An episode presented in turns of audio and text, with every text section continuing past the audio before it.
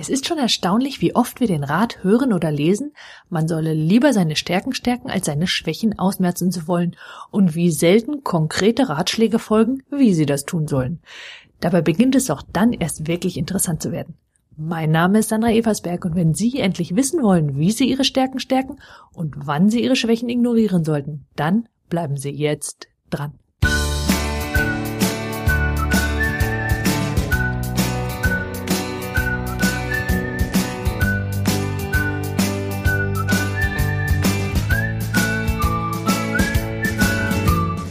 Die erste Frage, die sich ja stellt, ist, was sind denn überhaupt Stärken? Schließlich müssen wir ja wissen, worüber wir reden. Und so ganz einfach, wie es auf den ersten Blick erscheint, ist diese Frage gar nicht zu beantworten, auch wenn die meisten ganz lapidar sagen würden, das, was man gut kann oder was man besser kann als andere. Und wenn wir das einfach mal durchgehen und mal einfach mal annehmen, Stärken wären tatsächlich Fähigkeiten, die sie haben, die sie besser können als andere, dann müssen sich ja eigentlich zwei weitere Fragen anschließen, nämlich besser als wie viele andere denn? Müssten sie zum Beispiel die Beste sein? Und ich hoffe, Sie stimmen mir zu, dass das übertrieben wäre. Also nicht unbedingt die Beste. Dann bliebe allerdings noch übrig, besser als, ja als was? Als die meisten?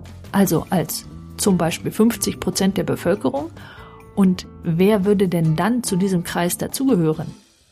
Jemand zum Beispiel auch, der etwas völlig anderes täte als sie, also was weiß ich, in den Anden in irgendeinem Dorf lebt? Oder würde zu diesem Kreis nur jemand dazugehören, der ihnen ähnlich genug wäre? Und überhaupt, wie würden sie das feststellen? Und wie viel besser müssten sie denn dann sein? Das sind ja alles Fragen, die höchstwahrscheinlich gar nicht herauszubekommen wären. Und gerade deswegen ist dieses Kriterium auch völlig ungeeignet. Und damit bleibt die Antwort, der Maßstab kann niemand außerhalb ihrer selbst sein. So was dann? Bleibt die andere Variante etwas, das sie gut können. So, und das ist ja so unmittelbar als Antwort auch nicht unbedingt befriedigend. Denn was Menschen dann tun, ist folgendes. Sie sagen, ja, ja, ja, das und das kann ich gut, aber mein Gott, kann doch jeder. Und schwupps sind wir wieder bei Argument 1, nicht wahr? Eine Stärke wäre danach nur, wenn sie etwas besser können als andere. Lassen Sie uns das Ganze mal von einer ganz anderen Seite betrachten.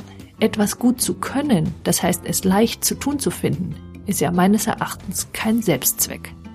Denn was nützt es, zum Beispiel hervorragend lesen zu können, wenn es nichts zu lesen gibt? Wenn Sie Ihre Stärke also entweder nicht einsetzen können oder nicht einsetzen wollen, zum Beispiel weil Ihnen das, was Sie gut können, ja noch lange keinen Spaß machen muss. Auch wenn das häufig so ist, ist es doch nicht zwingend. Wenn Sie also Ihre Stärke weder einsetzen können noch wollen, dann ist es doch völlig irrelevant, ob Sie das gut können oder eben nicht so gut können.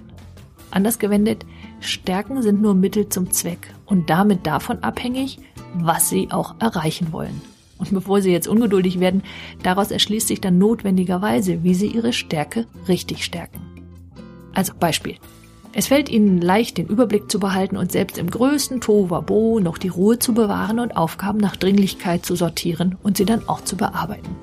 Und das ist ja eine, grundsätzlich mal eine Fähigkeit, die relativ viele Menschen können. Aber nur wenige bleiben dabei auch noch freundlich oder womöglich sogar fröhlich. Mit anderen Worten, sie stärken ihre ganz persönliche Stärke, indem sie ihr ihr ganz persönliches Gesicht, also ihre ganz persönliche Note geben was uns natürlich wieder zu der Frage zurückführt, wer wollen Sie sein? Und ich fasse das einfach mal bis hierher zusammen. Eine Stärke ist also erstens alles, was Ihnen grundsätzlich leicht fällt und Sie anwenden wollen. Und zweitens, Sie wenden diese Fähigkeit an, um etwas ganz Bestimmtes zu erreichen. Und drittens, Sie stärken sie, indem Sie dieser Fähigkeit Ihr ganz persönliches Gesicht geben. Und gleichsam automatisch werden sie darin besser und besser werden, weil sie den Fokus nämlich nicht mehr nur auf ihr Tun als solches legen, sondern weil sie beginnen sich zu fragen, wie wollen sie diese Sache erledigen. Und auf diese Frage gibt es jetzt eine ganze Menge Antworten. Also Sie könnten zum Beispiel das Kriterium Zeit bzw. Schnelligkeit hinzufügen, wenn das als Ergebnis Sinn machen würde. Sie können ebenso gut Gründlichkeit oder eben auch gute Laune, Vorausschau oder Hilfsbereitschaft hinzufügen. Ganz nebenbei sind sie damit übrigens aus jeglicher Art des Wettbewerbs heraus. Denn genauso wie Sie wendet diese Fähigkeit niemand mehr an.